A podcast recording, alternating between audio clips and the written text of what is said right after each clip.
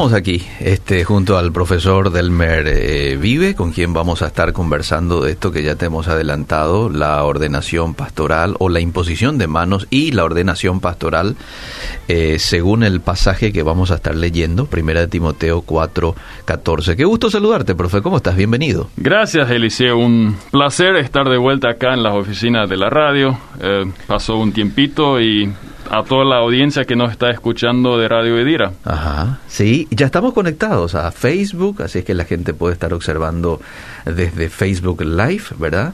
Este, pueden conectarse con nosotros a través del WhatsApp también. ¿Cuál va a ser la temática en la charla? Vamos a dejarle al profe desarrollar un poco lo que él trajo, ¿verdad? Y luego eh, sería bueno un segmento, profe, en donde la gente pueda hacer sus preguntas y en la medida de las posibilidades este, contestamos, ¿verdad? Claro. Así es que, bueno, arrancamos con este tema con usted. Yo lo voy a ir interrumpiendo quizás si me surge algo, ¿verdad? Y luego un poco con el aporte que la audiencia pueda hacer también. Perfecto. Estoy tratando de conectar, o sea, de ubicar mis anteojos. Ese todo un tema. Siempre se, se moja todo, ¿verdad? No, eh, ordenación pastoral, imposición de manos. Sí. Yo voy a primeramente leer el pasaje de Primera de Timoteo 4, 14. Y Pablo ahí le escribe a su ¿Quiere que le lea? Sí, por favor. No descuides, le dice Pablo a Timoteo, el don que hay en ti, que te fue dado mediante profecía, con la imposición de las manos del presbiterio. Fantástico.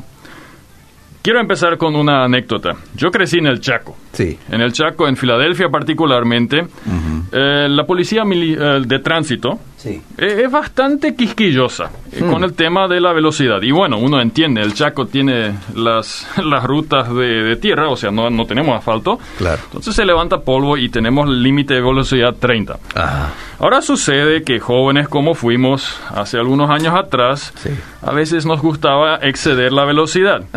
Y entonces por ahí la policía de tránsito nos paró y nos multó también. Esto bueno, cosa de todos los días. Sí. sí. De la gente normal. Incluso ya fuimos, sí, miembros de la iglesia, tengo que admitir. Incluso ahí también a veces excedíamos, yo personalmente excedía la velocidad. Pero, si en la colonia, en la ciudad, alguien había visto, mira, ¿sabes qué? Atajaron al pastor de la iglesia. Ah, otra al, cosa. Al predicador ordenado de la iglesia le atajaron y, y, le multaron porque había excedido la velocidad. Sí. Vos decís, mira cómo reaccionaste. Otra cosa. Sí, Sí, pero ¿por qué? Sí. No, porque él era un pastor ordenado, se le había impuesto las manos. Sí. Y a veces le incluyen los hijos también, ¿eh? Sí, todo el tema. Entonces ahí vemos que de repente una persona ordenada a la cual se han impuesto las manos como que sube en un nivel espiritual, aparentemente. Y ahí me surge la pregunta, ¿Qué, sucede con esa imposición de manos? ¿Hay algo ahí místico, un rayo que conecta con la cabeza? Creo que muchos de nosotros conocemos lo que es la ordenación pastoral, sí. Hay diferentes maneras de festejarla, pero normalmente se arrodilla muchas veces la pareja pastoral o los predicadores y se les imponen las manos y se ora a ellos. Sí. ¿Qué sucede en ese momento? Ah. Hay una transferencia mística ahí. ¿Qué significa em, eso? Hay una unción especial. Mm. ¿Qué significa la imposición de manos? Y en el contexto de la ordenación. Mm. Entonces, em, la gente muchas veces, y hasta yo tengo que admitir, inconscientemente hacemos esa distinción entre personas ordenadas y en personas no ordenadas. Pero, ¿por qué debería haber esa distinción? Y si es que la hay. Acá tenemos un pasaje donde Pablo le habla a Timoteo, no descuides el don espiritual, el carisma que está dentro de ti, que te fue dado por medio de la profecía con imposición de manos del presbiterio. Entonces, lo que primeramente tenemos que saber son, bueno, en este texto son algunas cosas. Mm. ¿Qué sucede con la imposición de manos? Mm. ¿Qué significa imposición de manos? ¿De dónde proviene esto? Mm, entonces, ¿qué, cómo voy a proceder? Si yo Mm. leo este pasaje, imposición de manos, hmm, lo que puede hacer, y es muy bueno, hacer un análisis. Si tenés una Biblia, si tenés una Biblia donde tenés quizás una, una concordancia, busca los pasajes donde aparezca mano o imposición. No solo en el Nuevo, sino andate al Antiguo Testamento. y lo interesante es que la imposición de manos mm. en la Biblia aparece en diferentes contextos. Aparece en el contexto de bendición. Em, a los hijos se les imponen las manos sí. para una bendición. Aparece en el contexto de bautismo, aparece en el contexto de sanación. A veces Jesús impone, las manos y la persona es sanada. Aparece en contextos de instalación, donde alguien es instalado para un cargo, para un ministerio. Tenemos Hechos 6, por ejemplo, los diáconos. Sí. Um, que son instalados. Um, y así varias veces en el Nuevo Testamento aparece esa, ese momento de imposición de manos. Entonces, el Espíritu Santo, Hechos 8:17, es conferido mediante imposición de manos. Ahora, hay momentos también donde Jesús sana sin imponer las manos. Claro. Hay momentos donde viene el Espíritu Santo sin imposición de manos. Ah. En Pentecostés nadie no les impuso las ah. manos a todas las personas, sino simplemente vino. Claro. Hay momentos donde tenemos bendición, donde se, eh, tenemos textos que hablan de, una deramas, de, que la bendición es derramada sin imposición de manos. Y ahí ya me pregunto, hmm, hay momentos donde la imposición de manos está conectada con con Espíritu Santo, con sanación, con instalación. Y, hay momentos donde no. Sí. Entonces veo que no es siempre y no de forma exclusiva. Y eso me da a entender que esa imposición de manos no es el acto que hace la diferencia. Yo hasta me atrevo a decir, la imposición de manos, o como lo dice Marjorie Barkentin en su trabajo sobre la, la ordenación, Dios puede equipar con o sin imposición de manos. Claro. Dios puede dar Espíritu Santo con o sin imposición de manos. Dios puede sanar con o sin imposición de manos.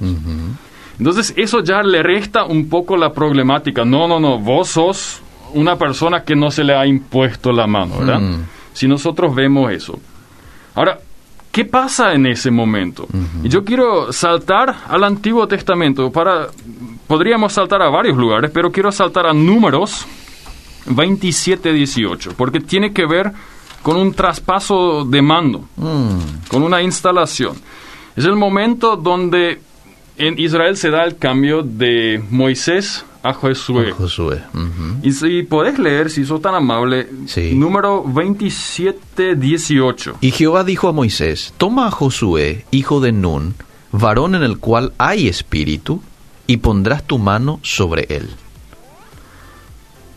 Josué ya tenía espíritu, hay espíritu en él. O sea, la imposición de mano no le confiere espíritu. Ok. Sino la imposición de mano, en este caso, es el cambio de, de Moisés a Josué. El traspaso. El traspaso.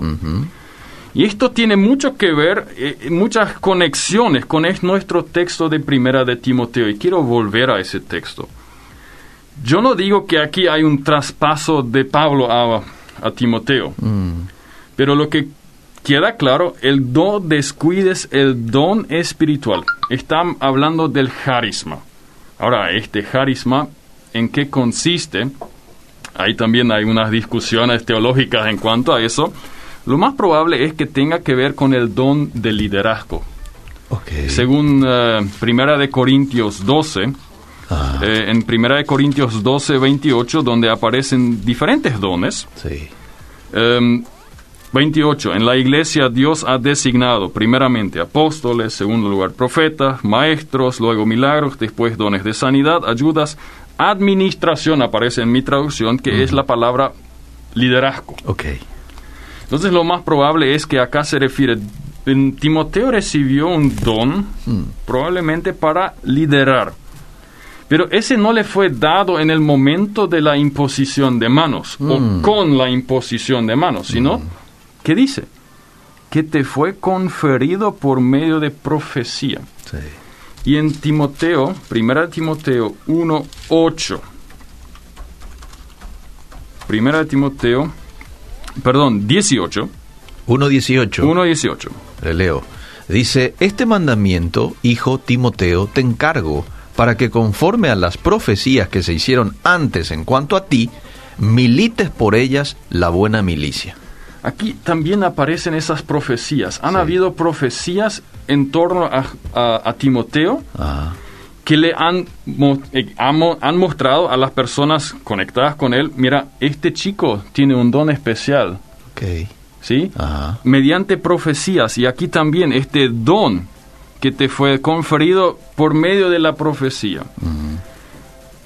Y una cosa muy importante que casi con la traducción española uno no, lo logra captar, mm. pero es fundamental, es, mira, si te fijas en el, voy, salto otra vez de vuelta al 4.14, que te fue conferido. Es un pasivo. Ah. Timoteo no se lo gana, sino te fue conferido. Timoteo fue pasivo. Mm. Ya dijimos que no, no es a través de la imposición de manos. Sí. Esta forma en el griego es un pasivo y se habla de un pasivo divino. ¿Qué significa? ¿Quién es el actor? Dios mismo. Dios mismo. Dios mismo da los dones. Y eso va de acuerdo otra vez con lo que Pablo dice en 1 Corintios 12, 11. El Espíritu obra, el Espíritu, Dios da el Espíritu. Y como Él le da la gana. Claro. Y Él es el que, no, no hay ninguna persona humana que tenga el control sobre el Espíritu Santo. Y los dones que al Espíritu Santo eh, eh, Él quiere dar. Leo el texto de 1 eh, Corintios 12, 11. Pero todas estas cosas las hace uno y el mismo Espíritu, distribuyendo individualmente a cada uno según la voluntad de Él. Mm. Esto me parece como una cosa fundamental a la hora de entender y a la hora de hablar de ordenación, a la hora de hablar de imposición de manos. La imposición de manos no confiere ningún don. El que da dones es Dios. A través del Espíritu Santo. Muy bien. Entonces, la imposición de manos eh, la pregunta es entonces, ¿qué significa? ¿Qué significa? ¿Qué es? Eh, porque eso todavía no lo hemos aclarado. Hemos dicho lo que no es. ¿Y por qué se hace esa ¿Y por qué se hace? Ah. O sea, esas dos preguntas, ¿por qué se hace? Mira, y quiero hacer una pequeña vuelta para después llegar a desviar lo que yo creo que significa la imposición de manos en este, en este pasaje. Mm. En ninguna parte de todo el Nuevo Testamento, mm. vemos que Jesús haya impuesto las manos a sus discípulos mm. para legitimizarlos como apóstoles, por ejemplo. Nunca lo leemos. ¿Lo habrá hecho? No sé. El texto bíblico en ninguna parte lo menciona. Más bien se utiliza con el tema de los enfermos, sí. con los niños, dice que los impuso las manos también, sí. ¿verdad? Sí. Este, pero no para conferirles algo. Para conferirles algo o para legitimizarlos. Ahora, ustedes a partir de ahora son apóstoles. Mm. Nunca Jesús, de lo que sabemos, ha impuesto las manos en la instalación o el llamado a algún servicio. Tampoco, de los que sabemos, Pablo le ha impuesto las manos a sus colaboradores más cercanos, ni a Silvano, ni a Apolo, mm. Ni a Tito, que son personas que trabajan muy de cerca con él. Entonces, eso puede significar que no se hizo nunca o que se hizo siempre y nadie no necesitaba mencionarlo. O sea, solamente estoy diciendo lo que no vemos. Claro. Pablo, acá en, el, yo subrayo una vez más, el actor principal es Dios. Hmm. Y Pablo no canaliza el don sino se trata de un acto simbólico. Mm. Un acto simbólico de identificación entre Timoteo y la iglesia que está detrás de él. Mm. Por medio de profecía. Mm-hmm. La profecía le ha dicho y a los líderes, este chico tiene ese don especial. Imposición de manos. Simboliza aquí la instalación a un cargo oficial, probablemente. Mm. Eh, ¿Cuál cargo específicamente no lo sabemos? Simplemente el texto no dice. No dice que fue instalado como apóstol, ni mm. como anciano, ni como obispo, nada. Sino es una confirmación del don, del carisma, de ese don que él tiene. Es una señal de encargo la imposición de manos. O sea, nosotros te encargamos. Okay. Es una señal de identificación entre el que es instalado, al cual se le imponen las manos, y el presbiterio, porque acá el texto habla que te fueron la imposición de manos del presbiterio. Sí, ¿quién era el presbiterio? Es raro, presbiterio, ¿verdad? Ah. Eh, es el grupo, de, el consejo de ancianos. Consejo de ancianos, Son los líderes de la iglesia. Ok. Pequeño paréntesis, Pablo desde su primer viaje misionero, ah. en las primeras iglesias, en Hechos 14, 23 podemos leer eso, instala ancianos para liderar las iglesias.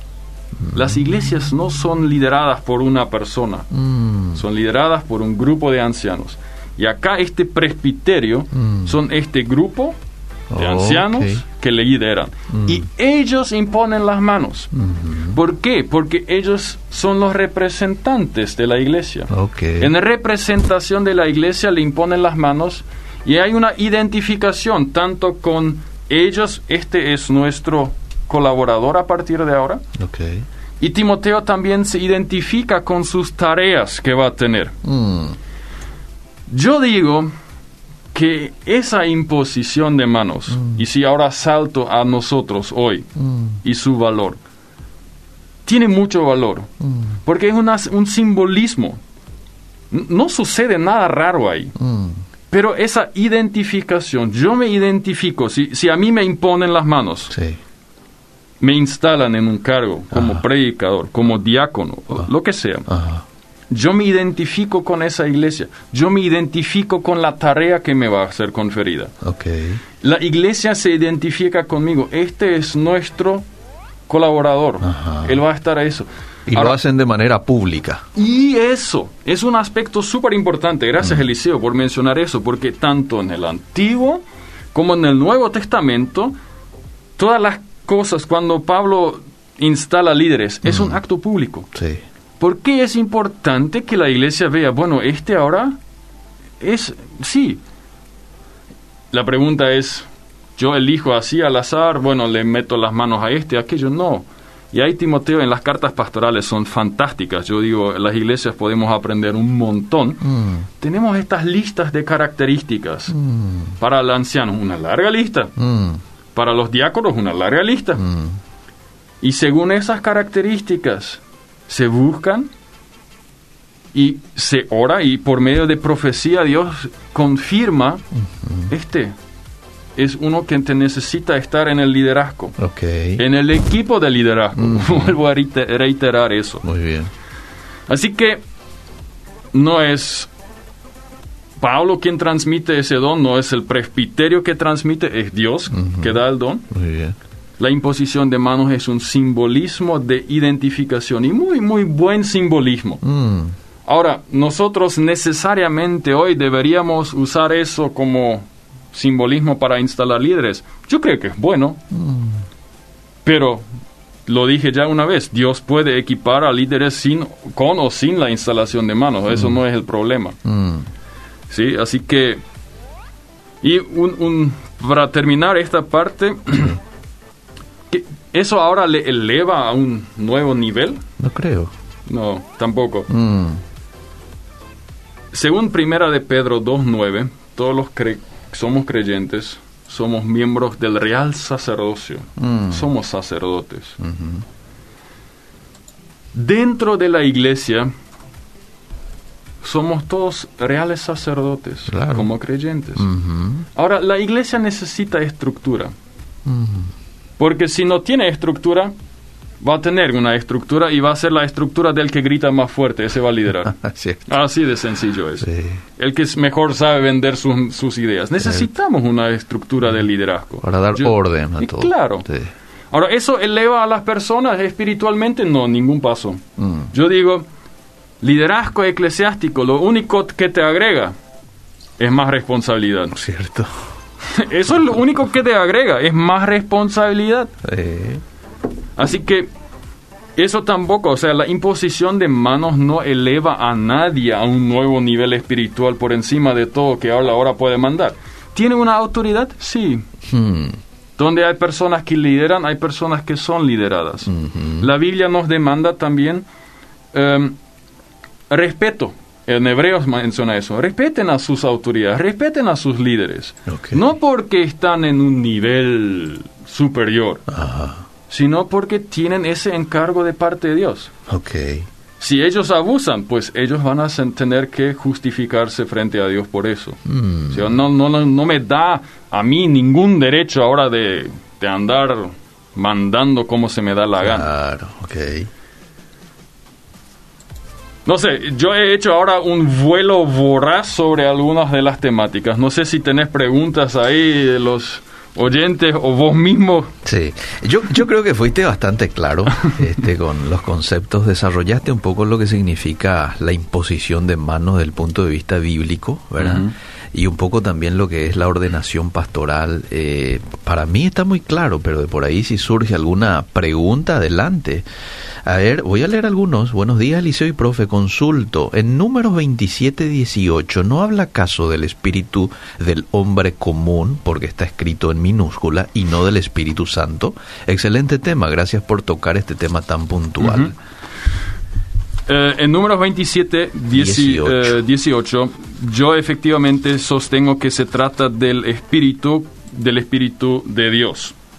Ah, em, 27, Ahora, 18. ¿Quiere que le lea o...? Sí, ya leímos en mi ah, Biblia, ah, en mi traducción, por ejemplo, la, Biblia de Américas que tengo, el espíritu también está en mayúscula. Y ahí vemos también una, en una pequeña excursión, cómo a veces las traducciones van hacia una interpretación a otra interpretación. Siempre traducción bíblica es hasta un cierto punto interpretación. Yo digo que se trata así del Espíritu de Dios que tuvo eh, Moisés, oh, perdón, Josué ya a la hora de elegir. O sea, Dios lo eligió porque vio que este hombre tiene espíritu, va según mis leyes. Oh, y después cuando nosotros vemos como Josué dice, yo y mi casa nosotros serviremos, ¿qué quieren ustedes? O sea, un hombre fiel a la palabra de Dios, un hombre lleno de espíritu de Dios que le guió.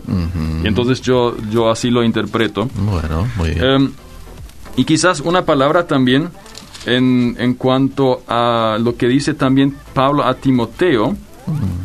En el 5.22, primera Timoteo 5.22, no impongas las manos hmm. a nadie con ligereza hmm. o con rapidez. Significa, pruébenlo. Miren si cumple los requisitos. Sí. Y si no cumple, no le impongas las manos, no le instales con, en algún cargo. Ah, ok. ¿sí? es, es, otro pequeño aspecto que vemos en las cartas pastorales que tiene que ver con esa imposición de Hay que ver si en nuestros tiempos eh, se cumple esto, ¿eh? Esto de poner las manos con ligereza, ¿verdad? Porque a veces como que eh, en lo práctico le, digo, profe, a veces como que no se tiene muy en cuenta estos requisitos que están muy explícitos allí en la Biblia, ¿verdad? ¿O qué dice usted al respecto? Yo digo que tenemos varios varios déficits en este sentido. Veo que en varias iglesias no, o sea, en algunas iglesias es muy dedocrático, es una cuestión familiar. Bueno, si el pastor fue, o sea, el hijo del pastor ya automáticamente es pastor.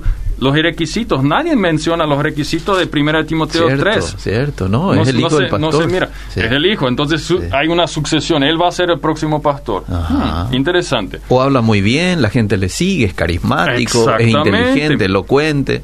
Sí, pero a veces, eh, si miras más a fondo, su familia es un desastre. Cierto. Su matrimonio es un desastre. Entonces ya no califica según lo que Timoteo dice. Oh, perdón, Pablo le dice a Timoteo. Otro problema es muy democrático. ¿Quién todavía no ha sido líder?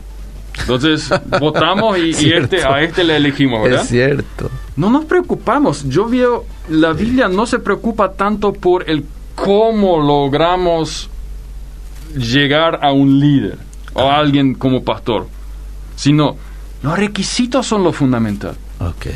Mira, el obispo, el líder, El anciano debe ser irreprochable, marido de una sola mujer, sobrio, prudente, conducta decorosa, etcétera, etcétera, etcétera. Mm. Y eso de imponer con ligereza, sí es un tema. El otro tema ya lo toqué un poco, que se piensa que es algo muy espiritual, casi mágico, que mm. sucede con esa imposición. Y hay hombres en ciertas corrientes eclesiásticas que se creen dueños del Espíritu Santo. Ellos pueden dar o quitar, ellos pueden con su imposición de manos dar dones, mm. quitar dones.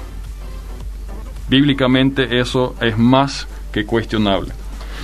Ahora yo creo que eso es muy importante mm. para las personas que nosotros nos adentremos, que nos detengamos, que analicemos qué dice el texto y mm. qué no dice. Cierto. Y para esto les invito a mm. invertir su tiempo a estudiar en el SEMTA. Mm. Eh, de eso nosotros hablamos día tras día. Veo que el tiempo ya se nos está yendo otra vez. Así que una invitación muy, muy cálida a todos ustedes. Ya le dije a Liceo cuando estuvimos acá hablando antes. Si algo me enseñó este 2020 mm. es qué tan perecedera es nuestra vida, mm. qué tan poco control tenemos. Cierto. Y qué tan importante es tener esa confianza de que esta palabra de Dios, mm. esa no parece, esa me da esperanza.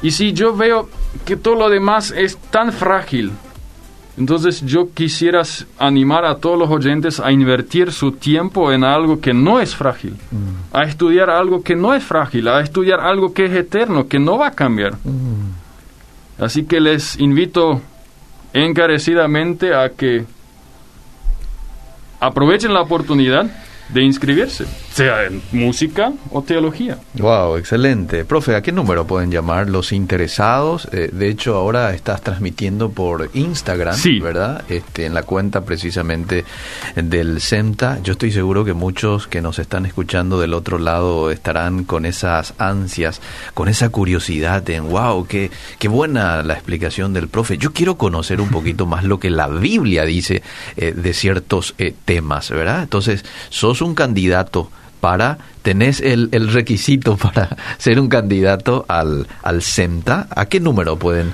Al 0981 81 126 126 322 es uno de los números. Ok. Eh, el otro ahora se me...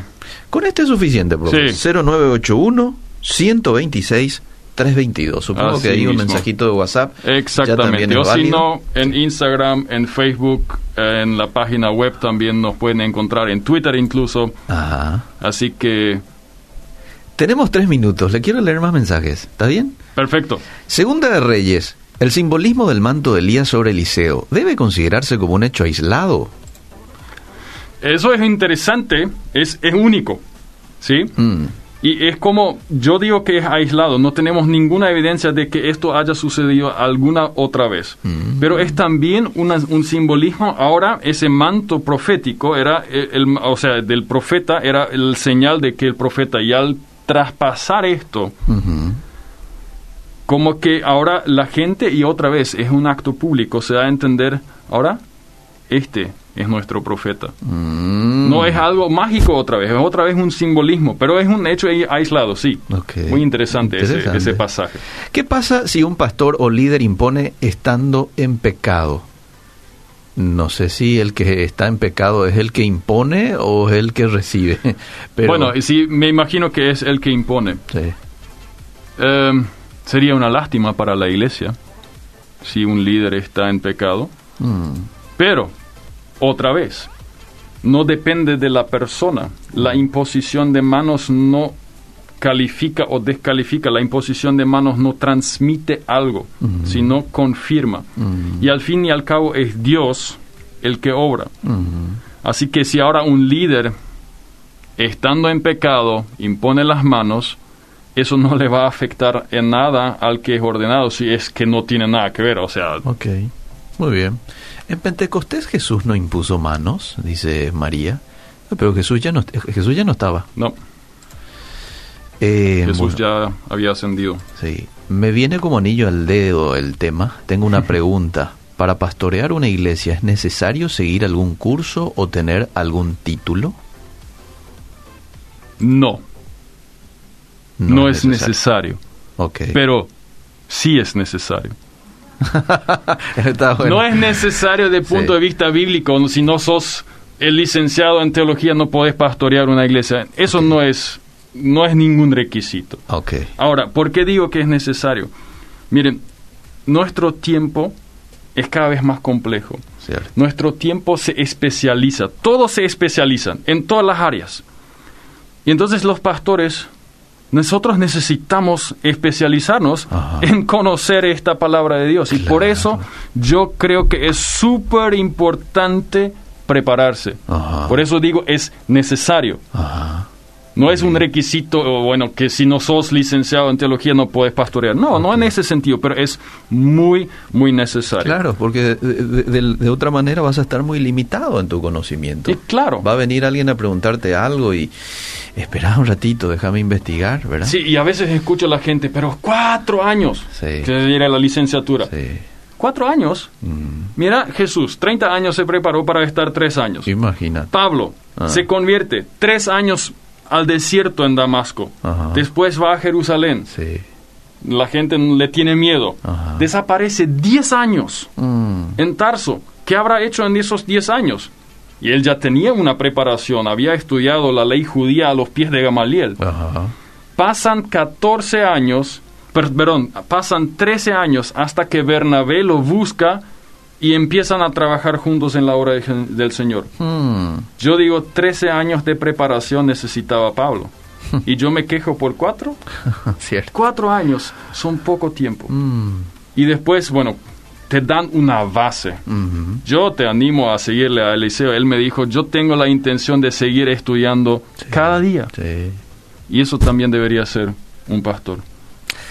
Brillante la exposición suya, profe. Yo quiero agradecerle muchísimo por tocar este tema, este puntual, que este, para mucha gente no es del todo claro, ¿verdad? Desde el punto de vista bíblico. Gracias por este excelente aporte y vamos a ver cuándo nos volvemos a reencontrar. Con mucho gusto y muchas gracias por, por tu tiempo, por el tiempo de escucharme, escucharnos y juntos poder aprender algo nuevo. Hasta aquí, Biblia bajo la lupa. Seguimos.